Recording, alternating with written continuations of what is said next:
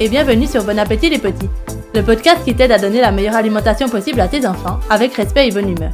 Je m'appelle Sophie, je suis créatrice de la cuisine des petits, maman de deux enfants et passionnée de cuisine saine. Ici, on parle alimentation des petits, cuisine saine et efficace et organisation. Seul avec mes invités, je te donnerai mes meilleurs conseils pour que mettre en place une alimentation saine et variée ne soit plus un défi insurmontable, mais un voyage amusant, serein et gratifiant. Et c'est parti pour l'épisode du jour.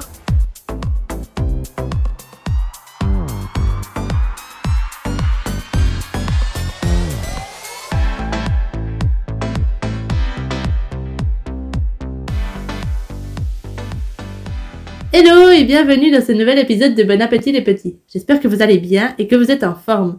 Moi en tout cas là je suis à fond parce qu'aujourd'hui on va dégommer ensemble l'ennemi numéro 1 des parents, j'ai nommé le manque de temps. Parce que oui, dès qu'on devient parent, on commence à courir derrière le temps, il nous manque toujours, on n'en a jamais assez. Moi personnellement j'aurais besoin de journées de minimum minimum 30 heures pour réussir à faire tout ce que j'ai envie de faire dans la journée. Et malheureusement, le manque de temps, c'est aussi la raison numéro un qui nous empêche de donner à nos enfants l'alimentation qu'on voudrait pour eux. C'est-à-dire une alimentation saine, variée, peu transformée, avec des produits frais, des produits de saison, sans trop de sucre, etc. Et ça, ça demande un minimum de temps. J'ai fait un sondage sur mon compte Instagram la semaine dernière où je vous demandais combien vous avez de temps pour préparer le repas du soir pour vos enfants. Et il se trouve que la plupart d'entre vous, vous avez moins de 30 minutes pour cuisiner le soir. C'est-à-dire du moment où vous commencez au moment où c'est servi sur la table, il peut se passer maximum maximum 30 minutes avec une grande partie d'entre vous qui a encore moins de 15 minutes pour cuisiner le soir. Ça fait vraiment pas beaucoup. Sans oublier que le fameux tunnel du soir qu'on connaît tous, c'est pas le moment le plus facile de la journée pour cuisiner, surtout avec des enfants en bas âge qui ont à ce moment-là faim, qui sont fatigués, qui ont du stress accumulé de toute la journée, qui ont juste envie d'être collés à papa ou à maman. Donc euh, tout ça, ça fait un vrai cocktail explosif et c'est vraiment pas la situation idéale pour préparer un menu de chef, on est bien d'accord là-dessus. Donc c'est pas étonnant qu'on ait tendance à tomber dans la facilité et à dégainer le paquet de coquillettes à la moindre occasion.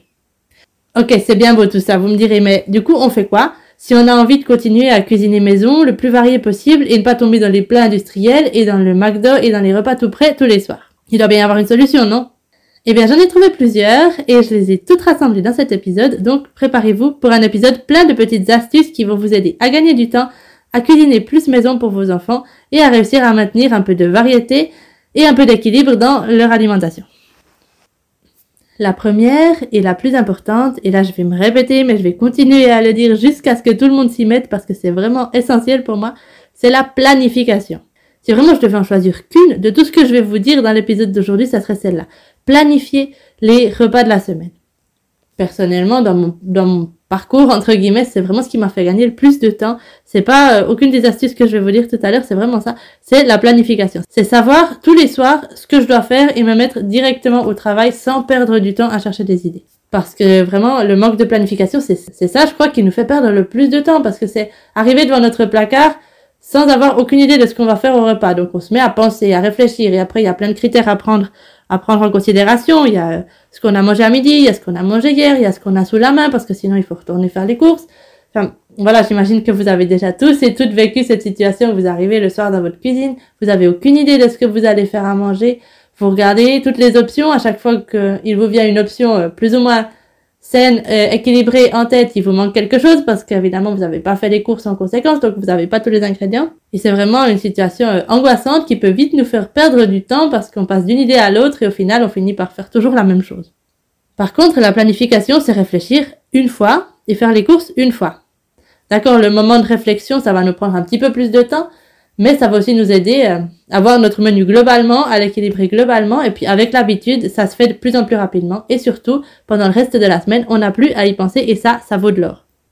Si vous voulez connaître ma méthode pour planifier rapidement et efficacement un menu, je vous laisse retourner écouter l'épisode numéro 1 de ce podcast où je vous ai donné toutes mes meilleures astuces pour que la planification devienne quelque chose de facile et d'accessible à faire pour vous.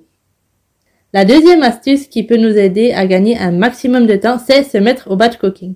Alors là, ne prenez pas vos jambes à votre cou en pensant que c'est pas pour vous et que de toute façon vous n'y arrivez pas et que c'est pas votre truc, parce qu'il y a des manières de le faire sans devoir bloquer 4 heures de temps dans un week-end pour faire ça. Je vous l'explique tout de suite. Mais d'abord, si vous avez encore jamais entendu ce terme, le batch cooking, qu'est-ce que c'est? En fait, il s'agit du fait de préparer tous les repas de la semaine ou une grande partie des repas de la semaine le week-end, c'est-à-dire bloquer une plage de temps sur un dimanche par exemple, bloquer une matinée pour préparer tous les repas et ensuite les conserver ou soit au réfrigérateur, soit au congélateur et les ressortir et terminer la préparation en quelques minutes au moment du repas. Évidemment, ça a ses avantages et ses désavantages. C'est pas une méthode qui me convient à 100% personnellement, mais il faut avouer que ça fait gagner énormément de temps quand on arrive à le faire. Si le sujet vous intéresse, maintenant que j'ai un petit peu d'expérience là-dedans, je peux euh, penser à faire un épisode à ce sujet prochainement pour vous aider à, à vous organiser un petit peu mieux. Mais je sais que la plupart d'entre vous, et moi non plus quand mes enfants étaient plus petits, j'avais pas la possibilité de bloquer ces 2-3 heures le week-end pour cuisiner tous les repas de la semaine, mais du coup on peut faire comment pour se simplifier un petit peu la vie? Alors ce qu'on peut faire c'est simplement doubler les quantités de ce qu'on cuisine et les congeler ou les conserver pour d'autres jours. Si par exemple on va préparer une soupe aux légumes, ça va pas nous prendre énormément plus de temps de préparer 8 portions que de préparer 4 portions. Par contre on va pouvoir congeler les portions en trop et la semaine suivante, on n'aura qu'à sortir notre soupe du congélateur et on aura un repas du soir tout prêt. Pour ma part, ce que j'aime bien cuisiner en, grande quantité et congeler, c'est par exemple les sauces, une sauce bolognaise, une sauce tomate, une sauce aux légumes. Ça se congèle très bien.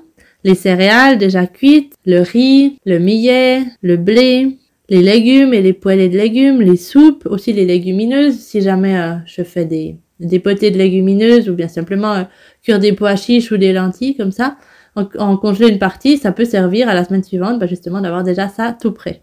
Pour faire ça, bah, on n'a pas besoin de, bloquer 4 heures dans un week-end. On peut, on peut profiter des petits moments de libre qu'on a par-ci par-là, comme la sieste de nos enfants ou le soir quand ils sont déjà au lit, ou alors demander à quelqu'un simplement de les surveiller pendant une demi-heure, le temps qu'on coupe nos légumes, qu'on prépare nos céréales et qu'on mette tout à cuire.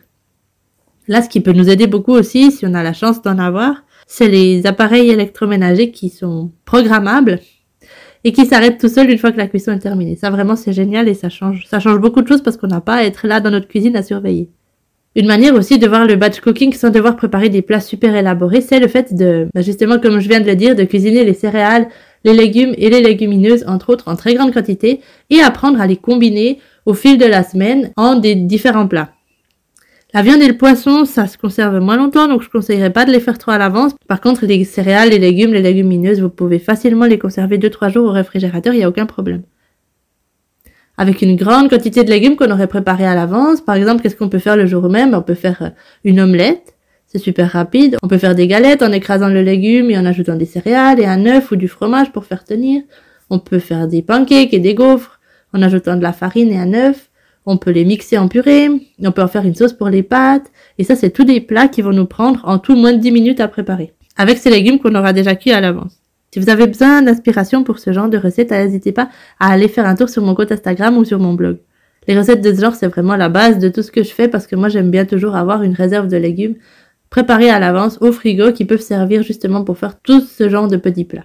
Après les céréales, comment on peut les transformer? On peut les ajouter dans une poêlée de légumes pour donner un peu plus de consistance. On peut en faire aussi des galettes. Et pour les légumineuses, on peut préparer des crèmes à tartiner type houmous ou purée de lentilles, de haricots avec n'importe quelle épice, avec n'importe quoi à l'intérieur. Ça peut faire des choses vraiment délicieuses à tartiner sur un morceau de pain. On peut les écraser en former des burgers ou des galettes, ça les enfants aiment beaucoup aussi. Sinon, on peut aussi les mettre dans une poêlée de, de légumes et ajouter cette petite touche de légumineuse. Une autre chose que j'aime bien faire le matin pendant que les enfants sont en train de déjeuner, c'est découper tous les légumes que je vais utiliser pendant la journée. Parce que je sais pas pour vous, mais pour moi, je crois que peler, éplucher et laver les légumes, c'est vraiment ce qui me prend le plus de temps, en fait, dans une recette, parce que c'est quelque chose qu'on peut pas laisser cuire tout seul. Il faut être, il faut être dessus. Il faut être en train de le faire. Et puis je trouve que ben, tout faire d'un coup, sortir la planche à découper, le couteau et l'épluche légumes seulement une fois et tout découper d'un coup, vraiment ça, ça aide à gagner du temps. Et le soir, même s'il faut cuire les légumes, mais retrouver dans le réfrigérateur notre tupper avec nos légumes déjà tout découpés, ça c'est un vrai bonheur. Alors comme le fait de cuisiner les légumes à l'avance et les garder pour plus tard, c'est pas l'idéal. On sait bien qu'on perd des nutriments en découpant et en cuisinant les légumes à l'avance, mais moi je pense que ça sera toujours mieux que pas de légumes du tout ou que de faire des plats industriels tout le temps. Et la troisième manière de gagner du temps sans renoncer à cuisiner maison et à préparer des bons petits plats pour nos enfants, c'est trouver ce que j'appelle des bons alliés. Alors des bons alliés, c'est quoi? C'est des ingrédients industriels peu transformés qu'on peut intégrer dans nos recettes pour gagner du temps. Par exemple, tout ce qui est conserve, bocaux de légumes, poissons, légumineuses, les surgelés, entre autres les légumes, Et mon préféré de tous, les oignons découpés surgelés, ça vraiment c'est magnifique. Ne pas avoir à couper d'oignons à chaque fois qu'on va faire une recette, c'est vraiment génial. Il y a aussi les poêlés et les plats surgelés type palais de légumes, les compotes, les soupes aux légumes, et évidemment les pâtes, le pain, les wraps, des mélanges de céréales, tout ce genre de choses qui sont rapides à préparer, qu'on peut intégrer dans nos recettes et qui vont faire que en fait la recette on va la faire en la moitié de temps parce qu'on aura déjà une partie toute prête. Alors c'est sûr que faire maison c'est beaucoup mieux évidemment, mais on peut trouver des alternatives toutes prêtes qui sont loin d'être désastreuses et qui nous aident à gagner un maximum de temps. Il suffit juste de bien regarder leurs ingrédients. Alors c'est quoi les critères pour choisir ces bons produits transformés? Toujours idéalement, hein? Il y a trois critères. Le premier, c'est qu'il devrait y avoir moins de 5 ingrédients dans la liste des ingrédients. Donc ces plats avec des ingrédients à rallonge, euh, c'est pas ce qu'on recherche. Deuxièmement, ces ingrédients devraient être reconnaissables. Ça veut dire qu'en lisant la liste des ingrédients, on comprend ce que c'est et on pourrait même nous-mêmes aller se procurer cet ingrédient, ce qui n'est pas le cas de la plupart des additifs et des ingrédients qui sont utilisés pour euh, les produits ultra transformés. Et le troisième critère, c'est que cet aliment contient peu de sel, idéalement toujours moins d'un gramme sur 100 grammes. Après, si c'est un peu plus, c'est pas grave non plus parce qu'on va pas manger que ça. Qui contiennent aussi peu de sucre, d'huile et de farine raffinée, idéalement moins de 10% du produit. Voilà pour les critères euh, à prendre en compte quand on va choisir entre une marque et une autre pour euh, nous procurer ces bons produits transformés qui vont nous aider.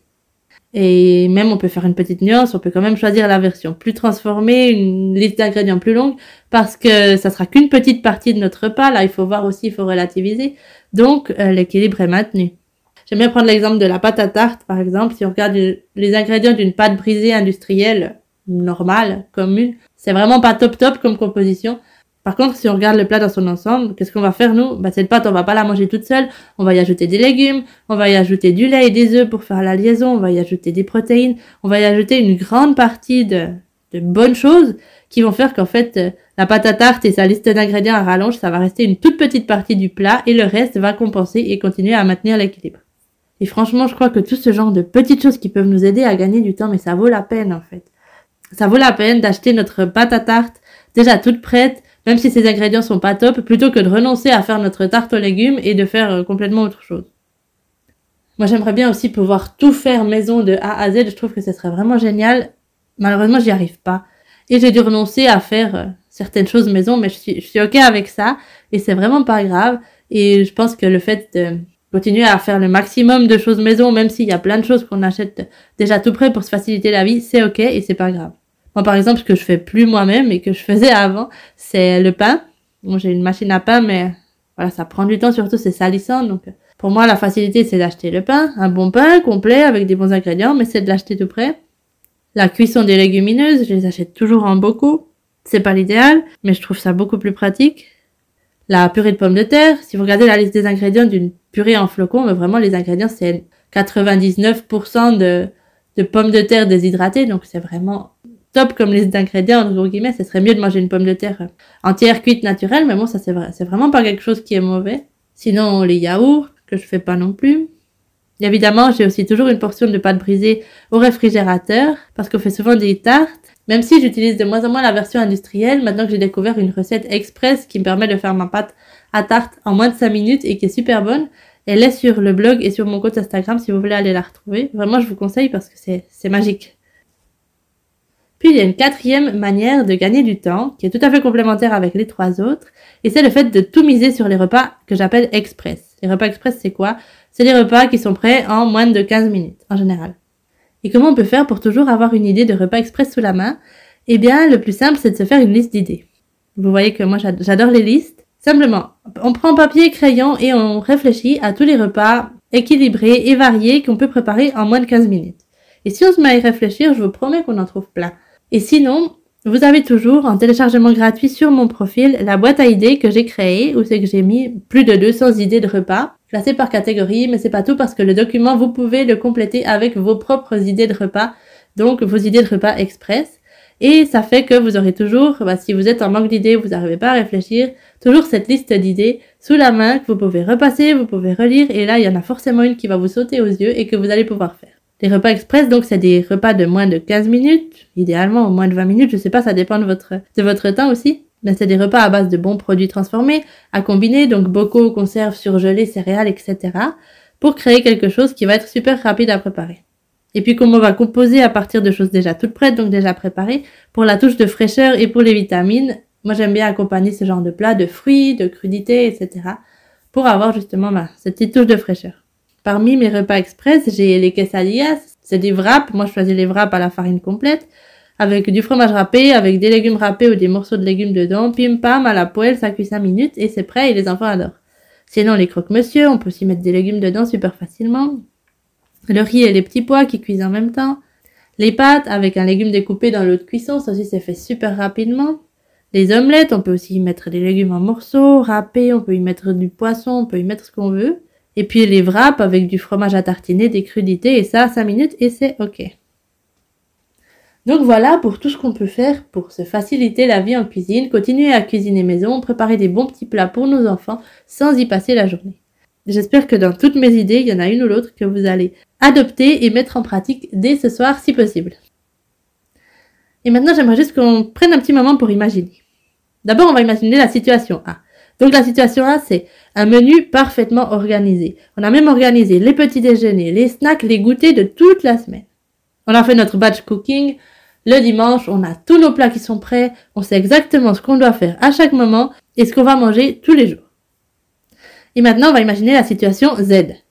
On arrive le soir dans la cuisine, sans savoir quoi faire, on n'a aucune idée. On tourne devant notre placard, on a une idée de recette qui nous vient en tête. Malheureusement, on n'a pas les ingrédients qu'il nous faut pour la compléter. On n'a pas d'idée. On refait le tour. Et finalement, on finit par faire la même chose que d'habitude, par commander quelque chose ou par utiliser un plat industriel qui traîne au congélateur. Mais en fait, il faut savoir qu'entre ces deux situations, la A et la Z, il y a tout un alphabet de situations différentes qui varient en fonction de nous, en fonction de notre temps, en fonction de nos enfants, en fonction de plein de choses. Et notre but à nous, c'est d'arriver à composer avec notre situation personnelle, avec ce qu'on arrive à faire en ce moment pour arriver à un compromis et arrêter de zioter la maman A et de nous sentir coupables parce qu'on n'arrive pas à faire aussi bien qu'elle. Parce qu'il faut savoir que, ben oui, faire les choses parfaitement, c'est bien, ça nous fait sentir vraiment bien soulagé, ça nous fait sentir fiers de donner à nos enfants la meilleure alimentation et tout et tout.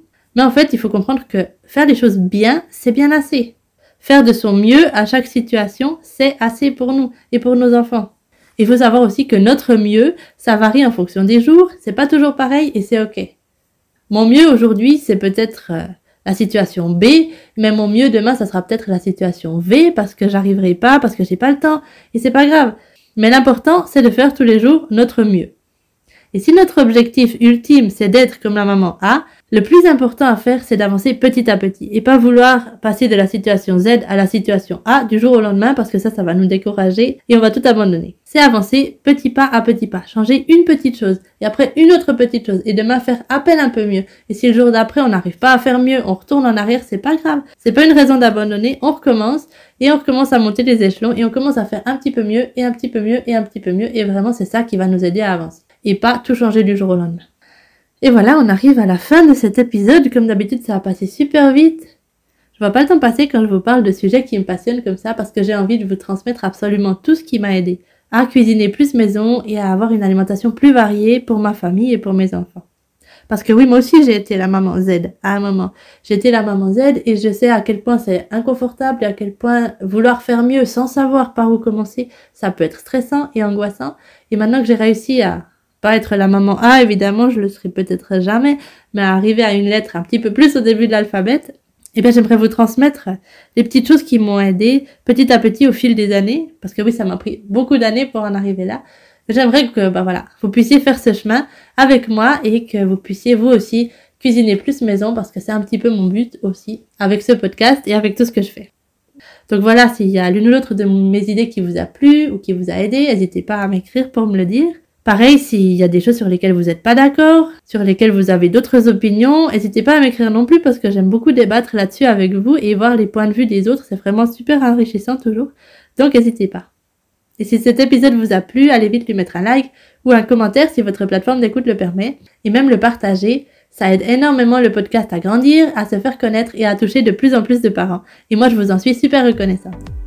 Et sinon, je vous souhaite une très belle journée, une super semaine et je vous dis à tout bientôt. Ciao ciao